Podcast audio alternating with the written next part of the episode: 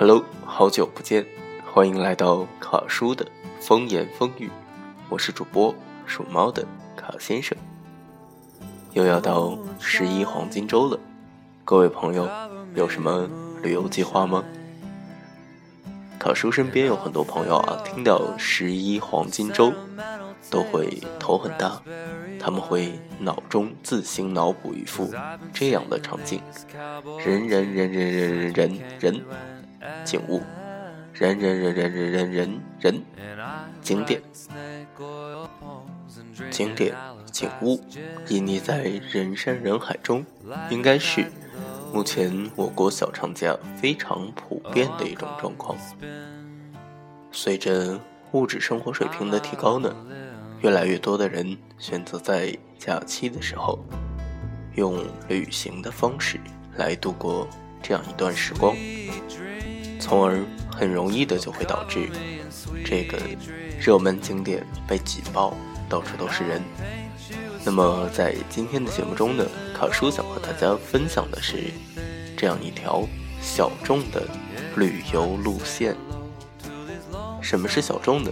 在卡叔看来啊，并不是景点的小众，而是去往景点的过程中，你看到的，你感悟到的。这些小众的东西吧。很多人说旅行的目的是什么？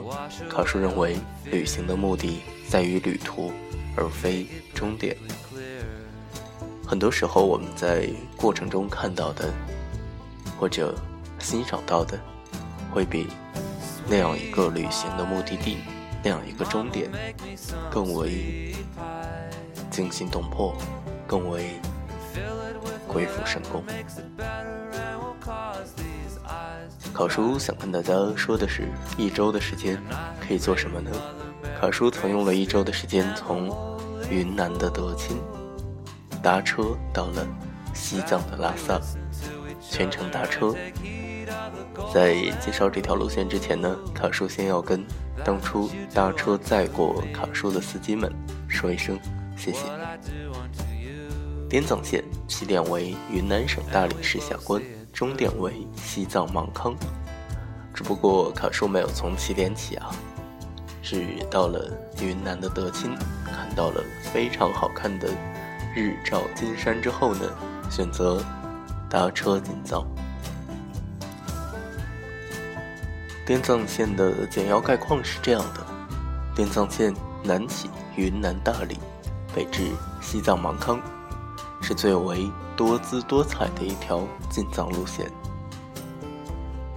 在这儿啊，要说这样几点：第一，走滇藏线进藏呢，沿途经过的少数民族地区众多。从大理开始，你就进入了一个多姿多彩的少数民族世界。在大理呢，有藏、苗、纳西等多个民族，还有著名的洋人街。到丽江后，继续北上，就进入了云南藏区。这一地区啊，经济发达，其中中甸和德钦呢，已经成为了旅游城市。每到节假日，人啊还是很多的。每个景点都有向你兜售各种廉价纪念品的小商小贩。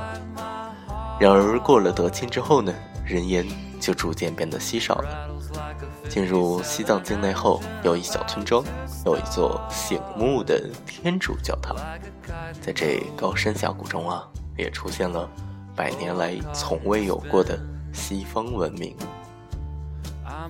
走滇藏线的路途呢，不能保证十分通畅。滇藏公路以德钦南路为好，但过了德钦南路啊，进入了澜沧江峡谷之后呢？就同川藏公路一样，经常会发生泥石流和塌方。由于这条公路的经济、军事上的作用不大，没有很强的公路维护力量，所以常常断路。在公路上啊，堵个一天两天的是常事儿。其中有些路段呢，我觉得比川藏线甚至还要惊险一点儿。所以各位朋友啊，如果选择搭车或者步行进藏的时候呢，一定要挑好时间。在一年中七八九三个月啊，是泥石流的高发期，合理的避过这三个月，选择进藏方式，无论是搭车、步行，亦或者骑行，都会得到一定程度的保障。滇藏线的主要路线呢是这样的：昆明、大理、丽江、香格里拉、德钦。提到的这五个地方呢，都归属于云南。很多人将这五个地方啊称之为梦想的集中地、梦想的终结点。无论是百花争艳的昆明，又或者逍遥自在的大理，酒醉忘情的丽江。最后的伊甸园香格里拉，以及拥有着日照金山和雨崩徒步的德钦。过了德钦呢，我们将进入到的是盐井，也就是西藏的第一个小镇了。盐井有着千年古盐田，考叔到那儿的时候啊，是晚上。就住在盐田的旁边儿。当风从空旷的盐田上吹过的时候，这个音效啊，还是十分吓人的。德钦到盐井的车呢，并不难搭，很多这个搭车高手啊，会直接从德钦搭到芒康。而卡叔呢，当时第一站搭车是个菜鸟。第一次搭车选择的是一辆警车，是拉载犯人的这种警车吧。非常感谢当时的警察叔叔，拉了卡叔大概有二十公里的样子。随后警车去了另外一个岔道，而卡叔在那儿呢搭到了第二辆车，也就是把我带到了盐井的车，是一辆农用三轮车。当然是这个电动的，时至今日，卡叔都不想去细究这个通常情况下，它后面的敞篷拉的是什么。只不过那天拉的是卡叔。到了盐井之后呢，吃到了非常有名的这个拉面。在盐井啊，有这样的一个风俗，只要你打破了当家店里写的这个最高的。吃面的碗数呢，你就可以免单。然而这一点很惭愧，卡叔也没有做到，大概吃了三碗的样子吧。他的碗很小，但是卡叔记得我去的那家店呢，它上面写的好像是六十七碗。尽管碗就像咱们家中的小碟儿一样非常小，不过六十七碗也是一个惊人的数量了。过了盐井呢，就会到达芒康。在芒康的时候啊，一定要注意补给一些东西，因为芒康相对于之后的这些县城呢，是一个较大的旅游的补给地。在芒康可以买到一些户外装备，可以买到一些常用药品。而且说到芒康呢，他说还会想到芒康的火锅是蛮好吃的，类似于串串香之类的东西吧。过了两年的光景，卡叔他只忘了他叫什么，只不过还记得那种味道，在高原上可以吃到味道还不错的火锅，也是一种很奇特的体验吧。过了芒康，到达左贡，在左贡呢，卡叔没有选择停留，而是直接到了邦达，因为这个左贡的经济啊不是那么的发达。整条县城呢，大概也就有个几公里的样子，所以在这样的一种条件下，考叔选择了继续搭车。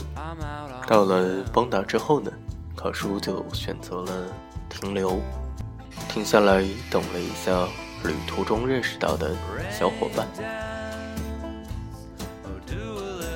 说到邦达，在没有去之前，考叔对他的。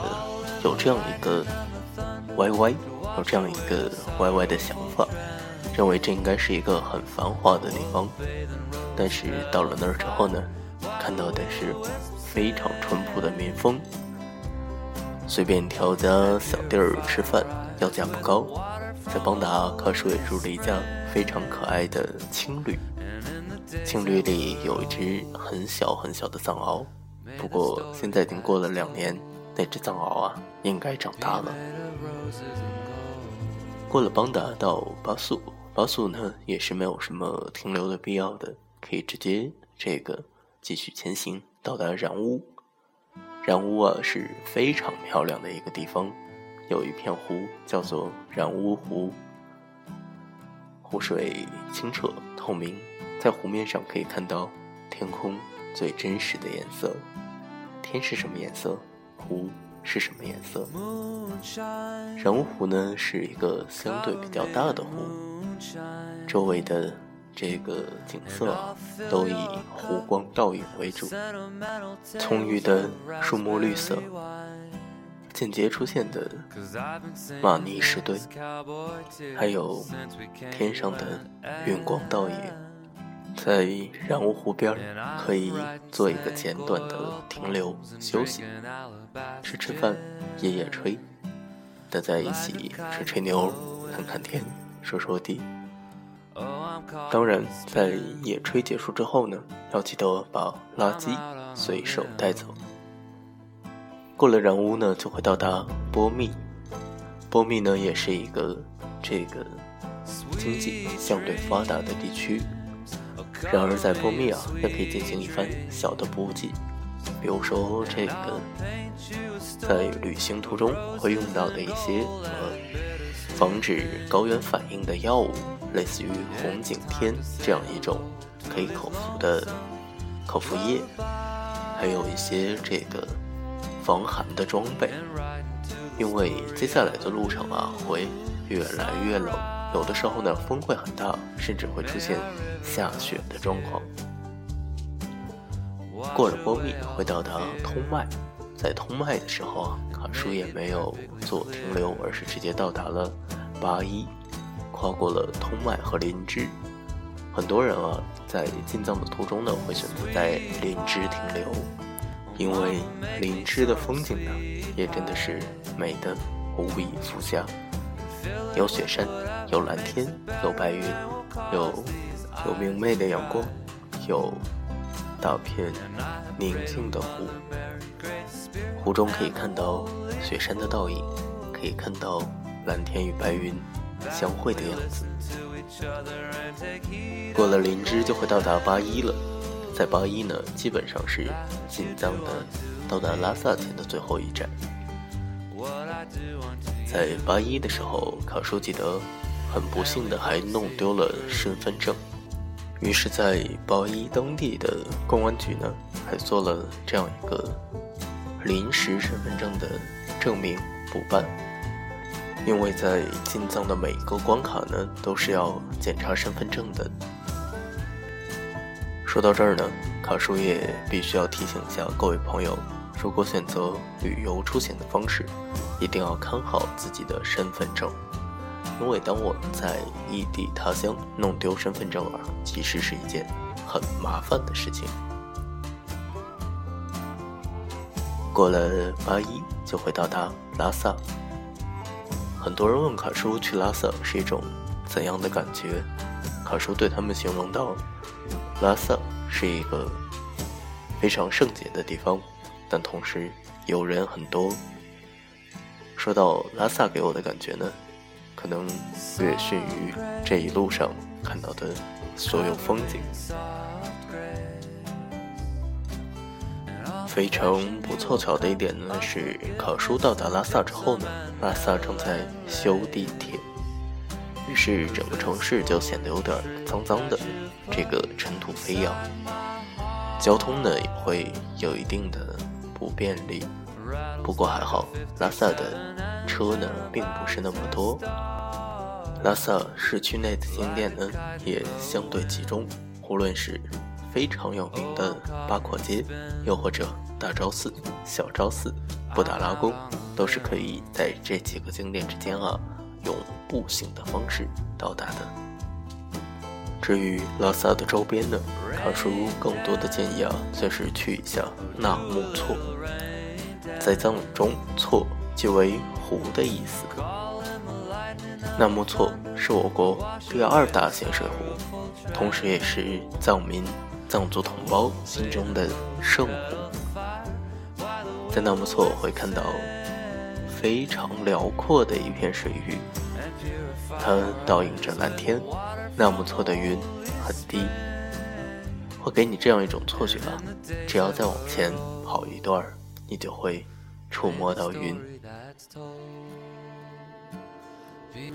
当然，如果你是一位非常爱水的朋友呢，除了拉萨的纳木错，还可以选择周边的羊卓雍措，简称为羊湖。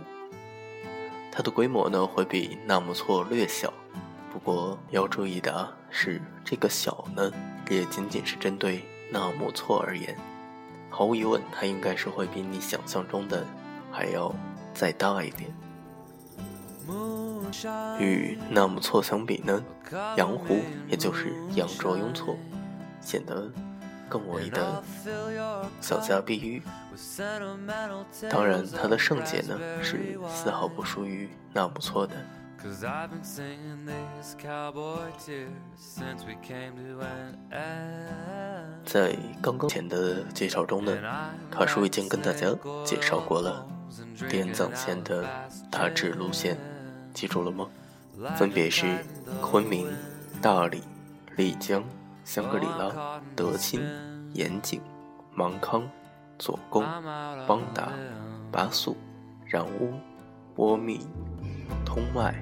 林芝、八一、拉萨。当然，考叔当初呢是花了七天的时间，在这些地方做过停留，到了拉萨。而这个黄金周呢，如果有想去拉萨的朋友啊，可以考虑一下避开这个拥挤的人群，选择在云南的德钦作为首发站，没有目的的逛逛盐井，逛逛芒康、左贡，去染乌湖照照镜子，让身心啊做一个相对。休闲的旅程，你会发现，其实就心灵旅程而言，你已经到了拉萨，你已经达到了这个洗涤心灵的重要目的。